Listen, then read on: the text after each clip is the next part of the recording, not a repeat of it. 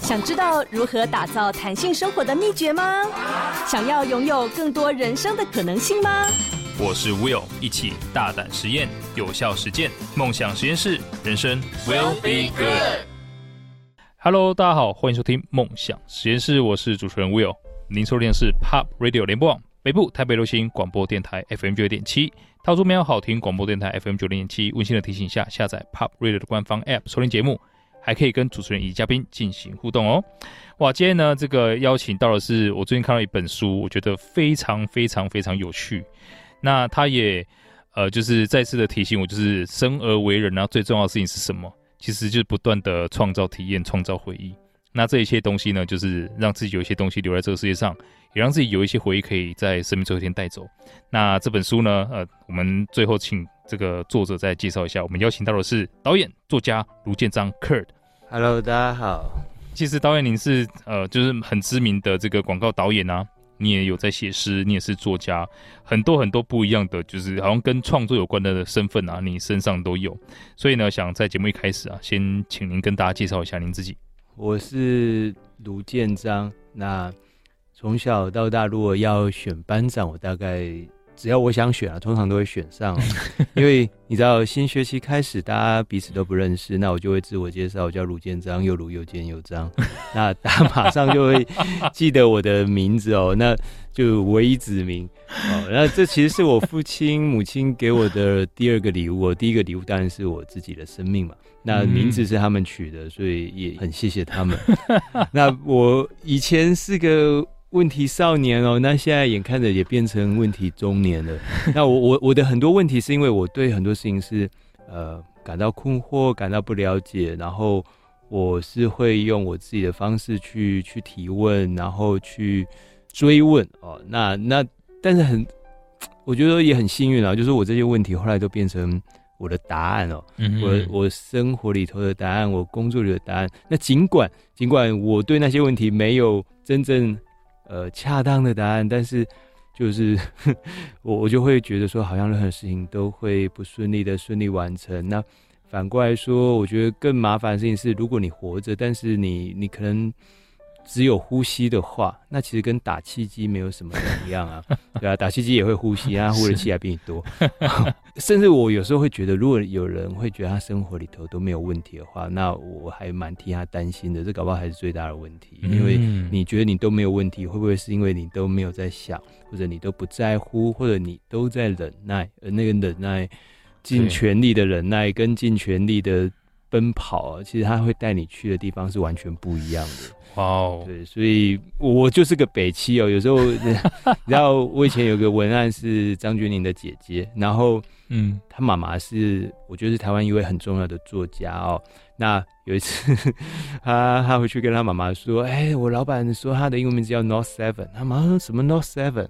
嗯，North 啊，North 就北方啊，Seven 就七啊。哇，他妈笑了半死。但但我觉得哦，如果可以的话，我觉得。真的，有时候我们讲说谦卑一点、谦逊一点，但其实说真的，其实就是这世界有太多我们不了解的事情。嗯，那那急着去假装自己什么都知道，我觉得反而是风险很高的。那有时候装的比较北七一些些，说不定还可以真的知道比较多的事。哇，感谢又鲁又金又彰的班长啊，叫你班长啊！我我退出政坛很久。感觉这三个字合在一起，应该是要去当政治人物的，是吗？哎、欸，所以导演为什么是什么样的这个因缘巧合之下，让你想要出这一本书呢？哦，这本书啊，嗯，哎、欸，其实应该说自己给自己的一个小小的目标，是我希望一年出三本书。那有人说太多，我说可是一年都有四季啦，对啊，那我出三本应该也还好。但这本书其实对我来讲是蛮。不容易的。我说不容易，是因为大概从去年的此刻吧，呃，九月二十五号，我的情同父子的一个好朋友，呃，Michael 林思玉先生，他在合欢山登顶过后就飞走了，就、嗯、就就飞到天上去了。呃，他真的是很帅气。有时候帅气是没有几个人是可以在自己喜爱的大山大水、属于台湾美丽的风光里头离开。多数人离开这个世界，恐怕呃都是在医院嘛，周围都是陌生的医护人员，还有仪器啊，还有一些不舒服里头，没有人是在登顶之后这么愉快、这么痛快的。所以我说他活得很帅，但是但是呃被留下来的我，其实就陷入一种我我觉得就是想念吧。那。隔一个月之后，跟我在一起十六年的狗，因为年老，所以它也开始癫痫发作，然后甚至全身无法动弹，所以我们后来也只好让他安乐死。那同时间，我的母亲啊、呃、也病危，而且是很严重的，嗯，坏死性筋膜炎。那那时候医生说大概九成的死亡率哦。嗯，对，我其实在一个非常不 OK 的状态，但你你面对这件事情，你只能去处理。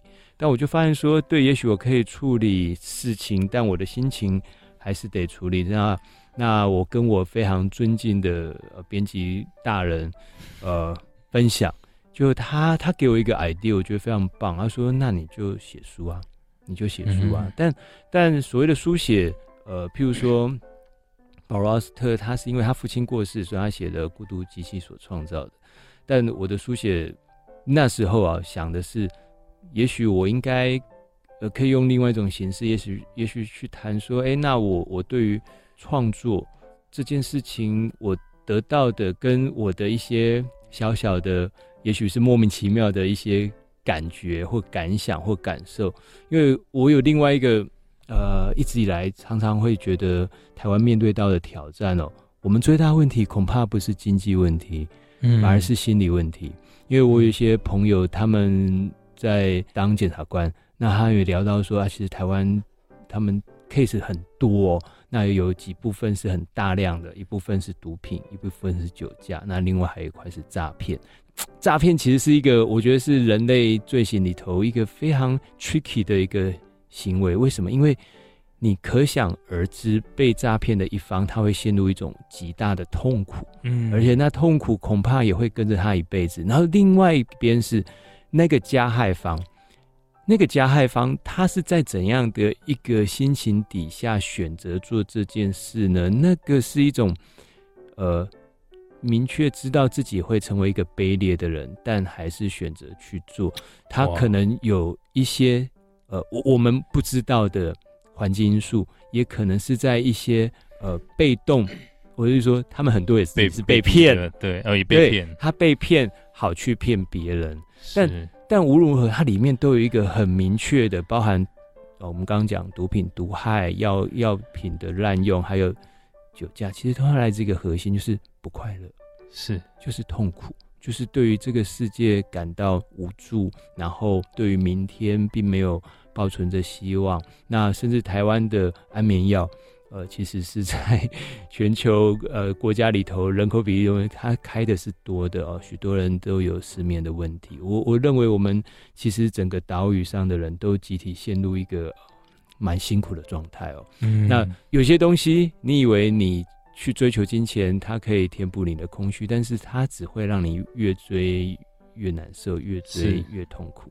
那我就在想说，其实为什么我会呃一直很。努力的创作，很多人以为我是 不知道就怎么创作远强，没有。Actually，其实我是在解决我的问题啊。我所有的作品其实都在回答我这些问题。我的朋友得到肺腺癌过世了，然后呃，公司要上市上柜，可是又如何？他的孩子没有了父亲，他想要看到孩子的呃小学毕业典礼，但没有看到。那那我我可以做什么？我除了难过哀伤之外，我后来把它写成了一个推理小说，叫《空屋》。是台湾的空气污染是很严重的，它也造成了肺腺癌，然后造成很多家庭失去了家人。那那个其实是一个巨大而且集体的。然后我拍片也谈这些事情，然后然后我把我的苦闷写成诗，变成诗集。然后有时候或者人们很在意文案，但是误以为所谓的文案就是要去骗人到另外。那我说，那你跟诈骗集团有什么两样？对啊。这些文案其实是因为你有一个很明确、很清楚的来自于你心底头理解或赞同某个东西它的好，然后你你觉得哎，因为它让你觉得好，所以你跟别人分享。哇，对，那那我我其实觉得说，对我也许可以把我这一路以来，就是面对到。很多东西，然后把它变成我的创作，变成我的作品，然后让我好过一些的这件事情跟别人 share，因为我我我很清楚知道说，就算我让我自己好过一些，可是我身旁的人不好过，我眼睛看得到。而如果你有镜像神经元的话，别人的痛苦其实它会传达到你身上。对，如果我们自己很快乐，可是你旁边人很痛苦，你想象在那样的办公室里头，你怎么可能快乐？所以。这本书其实它它的核心就是在于说，你看到我们小时候任何任何课啊，只要老师上课很无聊，我们会干嘛？我们就开始在 乱画嘛，嗯、就会乱涂鸦。这本来就是我们的本能，这本来就是我们会做的。但是很糟糕或很可惜的是，当我们进到职场，或者我们从学校里头经年累月的因为社会化的关系，我们就减少做这件事情了。是，但是其实你本来都可以做。其实我甚至觉得说。在台湾，我们多数人都有受一个国民教育。那你会识字，你就可以写任何你想要的作品，不管是诗词、散文、小说，whatever 你都可以呀、啊。哇对啊，那为什么不呢？为什么不呢？对啊，真的哇！感谢 Kurt 的分享。我真的就是大家要回归到自己最原始的，就是呃，其实世界会带给我们很多问题，但世界也是我们的图书馆。所以希望大家可以开始去读这本书。这本书叫《叫你不要创作的不是对你好的》，那里面有很多。呃，Kurt 要大家做的一些练习，我自己看了真的觉得很棒，也希望大家可以借由这个方式，不只是创作，那更多的是疗愈你自己，还有你身边的人。我们休息一下，马上回来。梦想实验室，人生 will be good。Hello，欢迎到梦想实验室，我是主持人 Will。今天呢，非常开心邀请到导演、作家、诗人，又儒又健又长的 Kurt 来到现场。那其实非常感谢 Kurt，呃，就是写出这样的一本书，因为呃，虽然说他。它里面一直提到，就是各式各样的创作场景、创作情境，然后还有可能，呃，就是创作的的一些他他自己的经历、他的的经验分分享。可是呢，其实读完的时候，我自己真的觉得蛮疗愈的啦，就是好像可以去做一些本来自己觉得呃不太敢做或是不好意思做的东西，那就开始做了哈。那尤其它里面有很多很好玩的小动作啊、小仪式啊，那。我会跟我的小孩一起，我很想跟我小孩一起做，因为我三个小孩哦，那他们就是每天这样蹦蹦跳。我发现，哎，其实，呃，我一直觉得他们幼稚，但其实似乎是我自己自以为成熟。那这个是呃，我要自己去反省的地方。所以，其实也想请教一下这个教练，就是嗯、呃，这个书里面有很多不同角度、不同形式的这个创作。那其实刚刚导演你提到说，其实我们都是字。那把你的感觉给描描描写出来，不管是散文啊，呃，可能是写诗啊，都是创作。那导演你自己最喜欢的创作形式是什么？我最喜欢的创作形式是每一样都做。嗯，就是这个其实说起来很好玩。以前我在广告公司在创意部，那创意部就是要负责把广告作品做出来。那我们必须要做电视，我们要做平面。然后灯箱，然后 outdoor 就是户外广告，那甚至是我们到后来会有很多所谓的 OH，OH 就是 out of home，就是任何你生活会碰触接触到的，呃，比方说小标语啊，或者说小物啊，或者是呃，像现在因为 digital 的关系，所以我们也必须要做网络广告，那 banner 那些是最基本的，各式各样，只要你能够 surprise 对方，其实就应该做。那那时候我就会觉得说。哎、很有意思，就是如果你是创意人，你是一个创意部里头的人，或者说你自认为自己是个创意人，那理论上你应该任何跟创作有关的东西都可以试看看。譬如说，呃，我是文案出身那，一个 copywriter，你应该要能够写长文案、短文案，你应该可以写。不需要写写说明书，嗯、那你也应该可以写一篇很精彩的小品文，然后你甚至也应该可以写一篇推理小说，写写一首诗，甚至你也要会写歌词啊，嗯、你本来就可以。那我自己会觉得，啊我们当然当然现在社会呃分工会专业化，但是你不要忘记哦，呃，我认为啊，可能我们会慢慢的回复到过往，嗯，因为。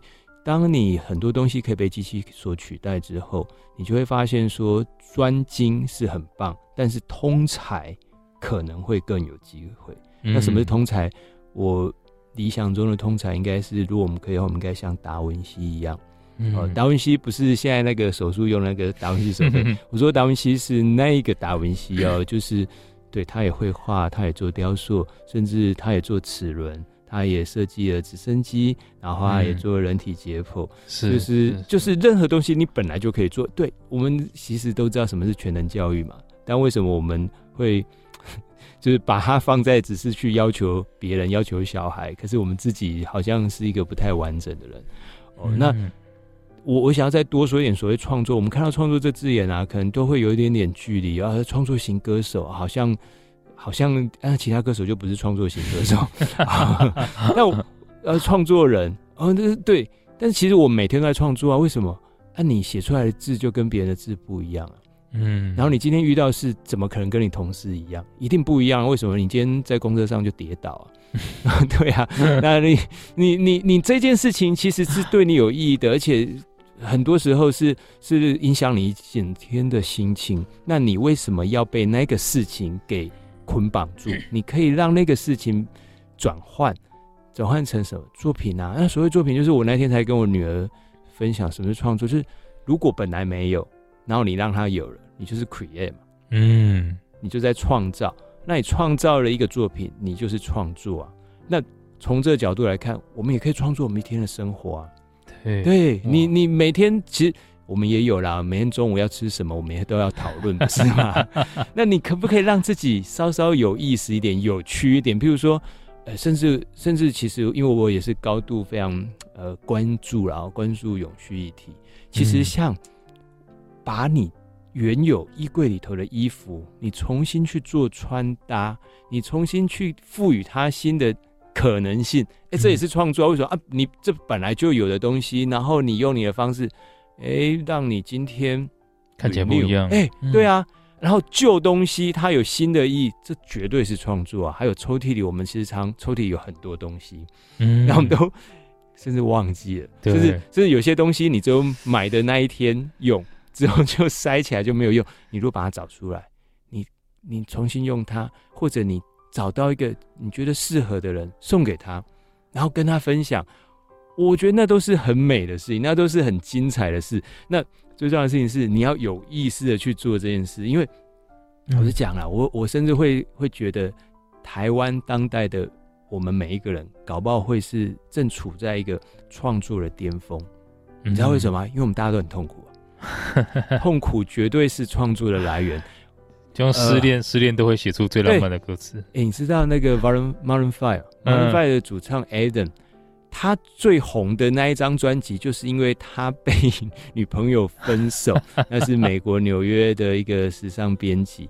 后来他就就是把那些心情就写下来，就让他名利双收啊。但是 Maroon Five 整个红起来的关键，然后我还要讲一个，有有些朋友啊，呃，可能会有些误解，说啊，我要创作的话，我一定要先辞职啊，嗯，哦，辞职才能专心创作。我遇过很多人，他辞职一年之后呢，他唯一做到的事情就是辞职而已，反而是。我我自己的经验，当我工作压力最大的时候，通常是我创作作品最多样，然后最丰盛、最丰富的时刻。为什么？啊，因为工作带给你压力，所以你必须要逃离。而当你逃离，你的作品就会更加精彩，你就会很用心。为什么？因为你拥有完全的主导权，你有完全的开火权，你想要写什么，你想要做什么都可以。那为什么不呢？嗯、还有，大家不要忘记哦，台湾是一个自由的国家。台湾是一个自由国家，其实许多国家是无法自由创作的。但我要问的是，你在一个自由的国家，可是你没有行使你的权利，那你跟你生活在一个独裁集权的国家有什么两样？啊，有有些国家是高度审查，因为我有遇过那些地方的作者，他问我说啊，你们都怎么自我审查？我们说，我说我们不审查，我们不审查。但是也到那一刻，我才清楚的感受到自己在一个多么。幸福，对，幸福有利，然后可以，你知道，像如果你有打球，哎，有些球教练会说你不可以出手，你应该要传导之后再出手。对对对。可是当你当你在创作的时候，你就是场上唯一的指挥官，你是唯一的球员，你想投就投，你不想投也可以不要投。但是重要的是，你想投几球都可以，无限开火权。对，哇，我觉得那是很美的一件事。但是你什么都不做，然后你就抱怨说你老板、你同事很机车，你的客户超讨人厌。但他们就算他们可以决定你的薪水，可是他无法决定你今天要做什么作品。所以我觉得哦，因为我从小就是个叛逆的人，我说我我叛逆是到什么地步？就是你常常会看到很多规定，墙上啊就会写说，哎，禁止在任意的什么碰触啊，或者这样讲好像有点恐怖，就是那种什么捷运上啊，没有那个有没有？我每次看到我都要左手抓住右手，就。我 我都很想去按看看，然后有一次像百货公司啊，你仔细看哦，会有从天花板垂一条线下来，那紧急排烟装置。我每次看到就很想拉开说，哎，到底会怎样？因为你不知道，我们从来就不知道，可是我就很想知道。然后后来有一次啊，我女儿那时候大概一岁多，然后我就我就抱着她，然后这样慢慢抬起来，慢慢往天空、往天花板抬。我老婆说，你在干嘛？我说啊，小朋友就会乱抓。我说不是。你到底在干嘛？我说没有，我想看到拉人会怎样。我女儿差点成为我的代罪羔羊。那我只要讲说，其实啊，呃，除了那一些会伤害、会影响到别人的安全的东西，我们不要去做之外，其实我们真的自由自在了，我们可以做很多事的。嗯，Why not？为什么不呢？为什么不去做？更别提说，我们现在有一个很棒的东西叫网络，你任何作品你都可以让全世界人看到。哇！真的哎，这个突然间让我，我觉得也是打醒我们很多啊。就是很多时候我们自己的限制或不敢是自己限制自己。对啊，对啊，那也正因为这样子，我们比独裁国家还要独裁，因为我们在限制自己的自由。对啊，你把自己给绑住了，然后那锁还是你自己锁上的。但其实你知道密码，嗯，你知道密码，你现在就可以解开它。哇，真的！而且我很喜欢刚刚克尔提到的，其实每一天都是创作。如果我们可以每天用全新的视角，然后可能简单的衣柜里的衣服排列组合一下，都可以变成是一个非常非常棒的新的创作。对呀，对呀，对呀，哇！然后呢，用不一样的视角去看待可能一样机车的老板、一样机车的同事，对，那也是一种很棒的这个生活体验。因为不要不要再过那种复制贴上的生活了，我觉得那是非常非常呃很可惜的事情。对，因为老实说，呃，我们在自由的国家。那另外一个时间轴来看，我们也不知道是不是待会会发生什么事情，我们就不在了。对，对没错。所以尽可能的用不一样视角看待这个世界，用创作影响自己，影响别人，然后让这一切变得更好。这个此时此刻变得更好，哇，太棒了！我们休息一下，马上回来。梦想实验室，人生 will be good。Hello，欢迎回到梦想实验室，我是主持人 Will。今天非常开心，有请到导演、作家、诗人卢建章 Kurt 来到现场。那这个今天呃，主要是要向大家介绍一本我觉得非常非常可爱，而且疗愈，而且非常非常棒的这个书，叫做《叫你不要创作的不是对你好的》。那其实刚导演有提到很多我觉得非常关键的点，那希望各位听友们跟跟我一样啊，都有做一些呃记录哈，因为你听完之后，其实我相信啊，今天这一集结束之后，你的生活可以马上不一样。那如果你还可以去买一下这本书。那里面有一百二十三个创作练习，可以让你接下来一年里面有三分之一的时间是不一样的。嗯，哎、欸，所以呃，导演，我想请教一下你，你有这么这么多的创作啊？那你也提到说像，像啊，马克吐温是习惯在床上创作的，你自己有没有什么习惯创作的场景或是方式？比如说你打字是就是用手机大拇指打，还是像要用键盘？因为我发现我用大拇指打，我大拇指很容易抽筋，我是 没有办法的。哦你的创作是怎么样的？我知道，我上次遇到那个蔡思品先生啊，他说他现在写作都是用手机，嗯，对，他写超快，而且写超好，然后而且他随时随地，我觉得这是一个大家也可以考虑，反正大家都爱滑手机，对不对？下次如果人家说哎，你不要滑那么多手机，没有，我在写我的小说，哎，有没有这句话回答听起来就不一样。但我要想，呃，我其实是一个。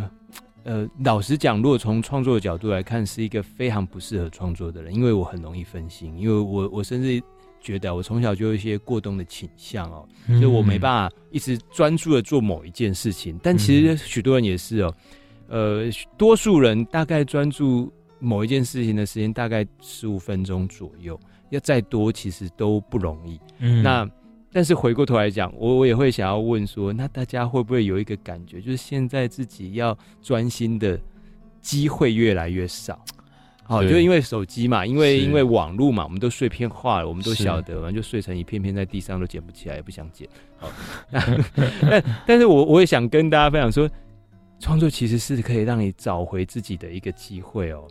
大家知道心流吗？Flow，、嗯嗯、就是哎、欸，你你真的很专注在某一件事情上头，然后你甚至是全神贯注，然后甚至忘掉时间。老实讲了，我们在工作上很少这样。为什么？你都在想说谁到底交个这个工作给你的？很很杜烂他，有没有？很讨厌他，然后想说啊，deadline 好烦哦，很急啊，好像是心不甘情不愿。然后就想说，哎、欸，那个谁谁谁，我们一样领一样多薪水啊，结果他他都做那么少，然后我要做那么多，你你只会去那边算计。回去算计说，那我要不要只出六分力、七分力？因为心流里面有一个很重点是全神贯注，所以我们在现代工作里面，我们其实很少进入心流的状态。可是创作有可能可以让你找回那个很纯粹。那我跟你讲哦，当你全神贯注之后，你会感到幸福的。对对，在那结束之后，你会觉得自己是有用的、有价值的。你不需要再去买。你知道现在在网络上，你看到哪一件衣服哦，哪一个包包，好让你觉得自己是有价值的？没有。当你去买那个包包的时候，你只是让别人更有价值，不是你，因为钱，你的钱会减少。但但我要说的事情是，那个那个 flow 的那个状态，其实是非常舒服、非常美好的。但我们真的很少有机会得到。嗯。但最美妙的事情是，这件事情竟然不用花你一毛钱。他竟然不用花你钱，只要你愿意投入在一件事情上，而且就我的理解，恐怕这件事情是你最喜欢的事，他才有机会。小时候我们会做模型，嗯欸、我做超多模型的，然后我我一个朋友就说：“哎、欸、呀，可是你上课都一直要跟大家聊天，你都没办法专心上课啊！你做模型可以做那么久？”我说：“因为我喜欢啊。嗯”对啊，然后我也跟大家分享一件，其实我的学历只有到国中。我一路、哦、我一路有读到研究所，但事实上我真实的学历只有到国中，因为高中之后我就没有再听老师讲话，我就在 看我的小说。大学就是嗯，就是有些同学都还不太见过老师，老师根本不知道我的长相哦。但但我就说 这些东西其实里面都有一个我自己发现啊，不是虚度虚掷光阴，我觉得是虚假。我说虚假是啊，你明明就没有。那但是你在假装，你明明你虽然坐在那，可是你事实上你没有在听老师讲什么，你也不认同他，然后你对这门课也没有兴趣。我觉得这个其实是伤害我们心理很大的，就是言行不一这件事情，其实是很令人痛苦的，很让人 suffer。但我知道这是没有办法，因为我们到工作还是这样嘛。我们我们看到在桃园校的。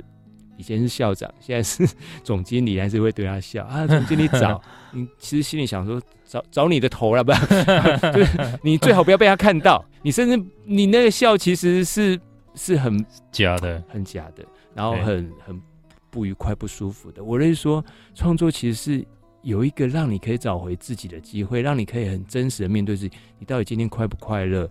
你你很讨厌哪一件事情？你可以把它书写下来，甚至。你看哦，如果你今天写一个虚构的小说，讲有一个人就是你，今天去上班，然后总经理看到你就对你微笑，然后说：“我觉得你真是一个很棒的员工。”然后写完就说：“我也知道他骗我的。”你不觉得那是一个很痛快的事吗？就说，当然我们不是说要在虚构的文字里面去报复他，但是我是说，我们可以在这个虚拟的世界里面做任何想做的事情，对，然后好好安慰自己。当然，你也可以写一首诗，去去跟自己表明自己的心意。嗯，说，欸，你你知道你自己今天很辛苦了，你其实不需要别人跟你说你很辛苦，你应该好好的自己跟自己说。嗯，我我甚至会觉得，今天在台湾，任何一个人他还愿意出现在职场上，然后他愿意去努力工作，面对他的工作投入，我觉得都已经很了不起了，因为里面有太多让你痛苦的因子。我讲一件事哦。我我每次演讲都会做一个调查，请问有没有人会觉得你的薪水啊太少的啊？所有人都会举手。我说啊，那有没有谁会觉得自己的薪水太多的？几乎没有人会举手。嗯哼哼。我说对，所以表示什么？如果我们上班只有拿到薪水，那我们大家都是低收入户啊？对啊，我可是我上班只有拿到薪水，不，你应该还会得到一些成就感的，你会还会得得到一些荣誉。理解到自己的价值，甚至因为你认同某个组织，或者你知道你的工作结果会影响什么人？对，会照顾到某个人。嗯、也许你并不认识对方，可是我要问一件事情：那你这么棒，你这么认真的付出，那么认真的投入了，那你今天有没有好好对待自己？我们都在讨别人喜欢啊。然后小时候我们就说，哎呀，同学喜不喜欢我，老师喜欢我啊。然后到后来是隔壁班的谁喜不喜欢我，那个音乐老师喜欢我，那个那个国文老师，嗯，我觉得他有点不喜欢我，怎么办？然后到你开始工作，我觉得，哎，你就会想要讨同事喜欢嘛，客户喜欢嘛，老板喜欢。可是你有没有讨自己喜欢？我觉得这个问题我们真的不太了解，甚至有点陌生，是从来没有问过。我们可能甚至知道自己的先生喜欢吃什么，自己的小孩喜欢吃什么，那你自己喜欢吃什么？然后你有吃吗？你喜欢做什么？哎、啊，你最近有做吗？真的，很恐怖哎！很多人他是突然间可能呃放假，他是不知道干嘛的。对，啊，有人还会跟你说啊，没有啦，我的兴趣就赚钱。哇，我说那你兴趣很花钱，为什么？啊，如果比方我的兴趣是看书，那我满足我的兴趣的成本就是一本书的价钱嘛，比方三百块、四百块。啊，如果你兴趣是赚钱。所以你要完成这件事情，你要投入的成本高哦。嗯，为什么啊？赚三百元你会很高兴吗？可能没有啊。啊，赚三万元，哎，一点点高兴。哦，你可能要赚三十万才会高兴哇，那你很难高兴啊。哦，没有，那你赚多少才会高啊？三百万，三百万，哇，哇那你每天可能都不开心呢。对啊，那你当然会忧郁症啊。所以像我有刚刚提醒的，兴趣很重要啊。嗯，兴趣很重要啊。没有兴趣你怎么工作？你怎么活？啊，没有兴趣，你为什么现在还在活？活着难道只有呼吸吗？那对啊，打气机哈，对啊，你一定会有比打气机还了不起的地方，就是你不止呼吸，你有你喜欢的事啊。那你喜欢的事，你要不要去做看看？啊，我我想要，欸，你知道吗？我会同时学太极拳，我的同学都是八十岁哇，然后下午去学电吉他啊？为什么 啊？我就想学啊。这两个好像很很冲突。对，我电吉他，我结束之后，我下一个学员是 高中生，是十几岁的，然后早上我的同学是八十几岁的。对啊，我那有什么关系？我高兴，我喜欢呢、啊。嗯、那大家常会觉得说啊，你你高兴你就去做。事实上，我们每天都不高兴，因为你什么事高兴的事都没做。我觉得那是那是很 suffer，更别提说哈，你知道吗？Will，如果回到我父亲的年纪啊，对我剩六千多天。我剩六千多天，他说啊，怎么那么少？我必须说，此刻正在听这个节目的呃，亲爱的朋友，亲爱的哇，地球人们啊、呃，其实你剩下的天数也不多了。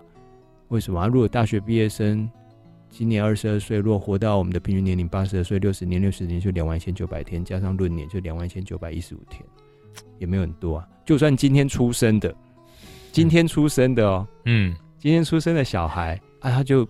有八十二年嘛？哎、欸，不好意思哦，加一加，乘一乘，没有三万。嗯，没有三万哎。啊，如果你都会觉得三万的薪水很少，那你总会觉得三万天很多。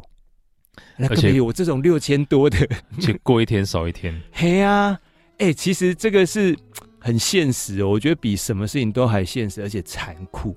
因为最后那一天会来嘛。啊，那你就得面对那一天，然后你什么都没有。你说啊，我有钱没有啊？你就带不走啊。是啊，我我有老婆小孩，你把他们带走，你就是陪葬的概念，秦始皇的概念 很可怕。但但是我觉得，如果你有所谓的作品，哦，就算是属于你自己知道，哎、欸，我我喜欢养盆栽啊，所以我捡了一几个盆栽。你记得你曾经做的那东西啊？我写了一本小说，呃，虽然没有人看过，你说谁？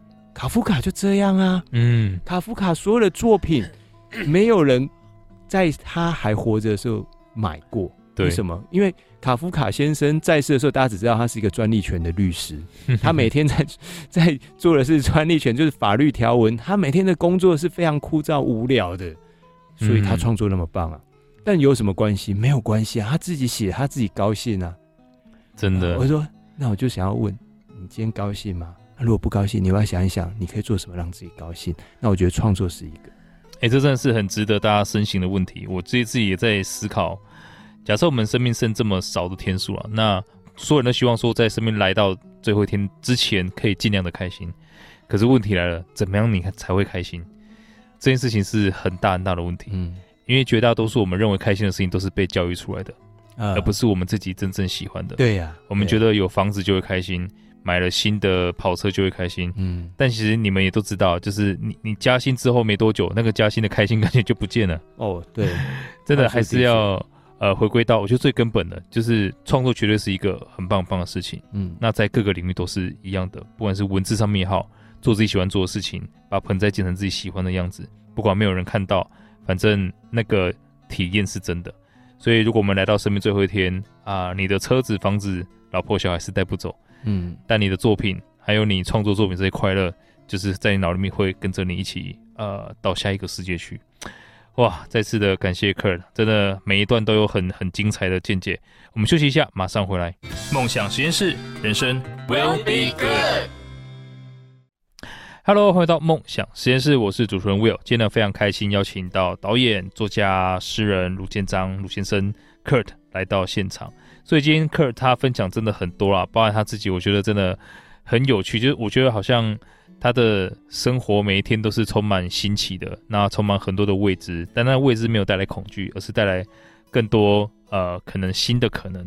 所以其实我自己都想要可能呃大概近距离观察 Kurt 生活一天这样子，可能我可以带给我的小孩更多的乐趣。不过呢，重点是在于我们真的每一天呃都是一个全新的开始。那老实说，刚刚提到一个很现实的数据，就是你你再怎么样，今天出生你也只有三万多天。那更没讲，我们可以现在在那边听广播的人，可能大家剩的都是两万天以下的人。那甚至这两万天有时候大家还过不了，嗯，下一秒就不见了。嗯，那如果这样的话，我们真的需要善待自己的每一分钟。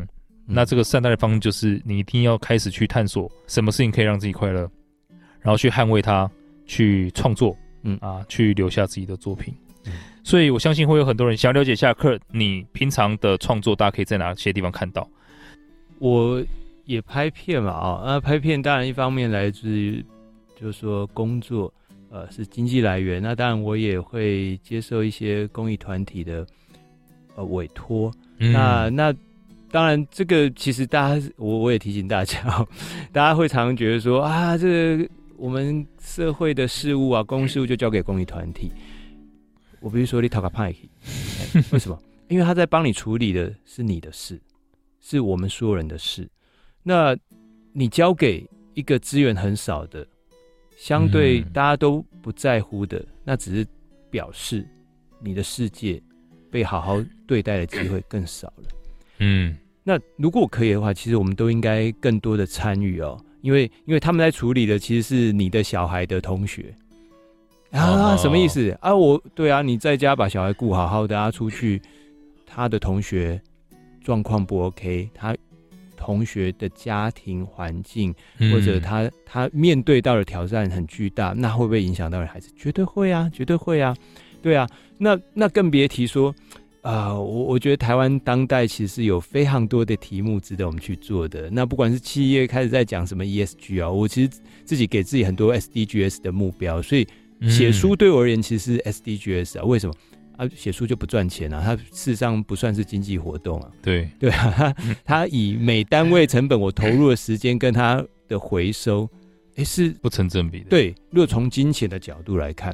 那所以我就要赚到比钱更大的东西啊！我一定要赚到比钱更大的东西，否则它就不应该成立嘛，它是浪费嘛。嗯，我很害怕浪费。我说的所谓的浪费是说，如果你的日子每天都是别人交代你，别人规定怎样说你照做，我觉得那那你就是别人啊，你就不是你自己的人。嗯，你是别人的人啊，那你为什么要让自己变成那样，活成那样呢？那还不如早一点点哦。对，那 但是但是我也要鼓励大家哦，就是我自己有一个小小的发现，也也跟大家分享，就是大家都觉得运动很好，但我觉得运动的好可能超过大家可以理解跟想象的。嗯，我发现我认识，然后觉得产出作品很大量而且规律的，通常他都有非常完整的运动习惯。我的好朋友。奥美集团的创业长龚大中，他是每天早上跑十公里，晚上再运动一小时。他的体脂率是相当于专业运动员。嗯，那他甚至有一次跟我讲说，其实他公司里面所有的事情啊，他几乎都是在跑步的时间里头完成的。就很多决策、很多问题，其实都是在那一小时里头，他给自己思考的机会。啊，其实。呃，我自己啦，我自己是超讨厌跑步，但我每天都跑五公里。为什么？啊，当你跑步的时候，没有人会跑过来啰嗦。嗯，从如果有人要跟你抱怨，哎、欸，他要跟着你跑五公里，而且他要跟我一样跑五分数，哎，他应该通常会上气不接下气，应该就讲不完。哇，五分数。然后甚至像我当以前在广告公司当创业总监的时候，我中午是没有跟大家去吃饭的，我是去游泳。那是一个自我保养的机会，那是一个自我疗愈的可能，那个空间是非常美好，而且你自己有自己的保护层，没有人可以侵犯，没有人可以伤害你。然后我觉得最美的事情是，你知道吗？运动它需要你有意志力、有体力，而这个都跟创作有关，都直接的让你的作品更有机会。我们所有人的智商其实差异不大，那为什么有的人有很棒的作品？我觉得因为他有比较好的体力。你说啊，可是没有我认识哪一个作家，他每天都熬夜啊，他看起来就是弱不禁风。哈、嗯，对，他已经有很棒的作品了。可是他如果有运动，他如果有健身，会更好，会更好。还有啊，营业税都五 percent 了。如果可以的话，今天开始，你可不可以给自己两 percent 的时间？两 percent 的时间拿来运动，拿来创作，都很棒。你说两 percent 多少？半小时就超过两 percent。哇，感谢卢建彰导演最后的层次的分享，所以我相信大家如果就是在脸书上面搜寻一下卢建彰三个字，建是建设的建，卢大家都知道了哈，那彰是彰显的彰啊，那然后呃也可以看到更多导演的作品。那另外呢，最近这一本书是非常非常棒，就是叫做叫你不要创作的不是对你好的，那里面有很多的创作练习，那陪你一起找回自己，找回快乐，也陪你一起疗愈自己。好，那如果大家对今天有任何想法，欢迎到 Pop Radio 的官方 App 上面留言。那如果听众朋友想要跟我和跟我们的嘉宾进行更多的交流，或想要重温今天的节目内容，也欢迎到呃脸书上面搜寻 Will Be Good 黄世豪来追踪，我都会把今天的精彩内容上传，让大家可以重复收听哦。那我们下小请继续锁定 Pop 国际线欧美航班，我们下周六下午四点空中再会。再次感谢 Kurt，哎，感谢各位听众，拜拜，拜拜。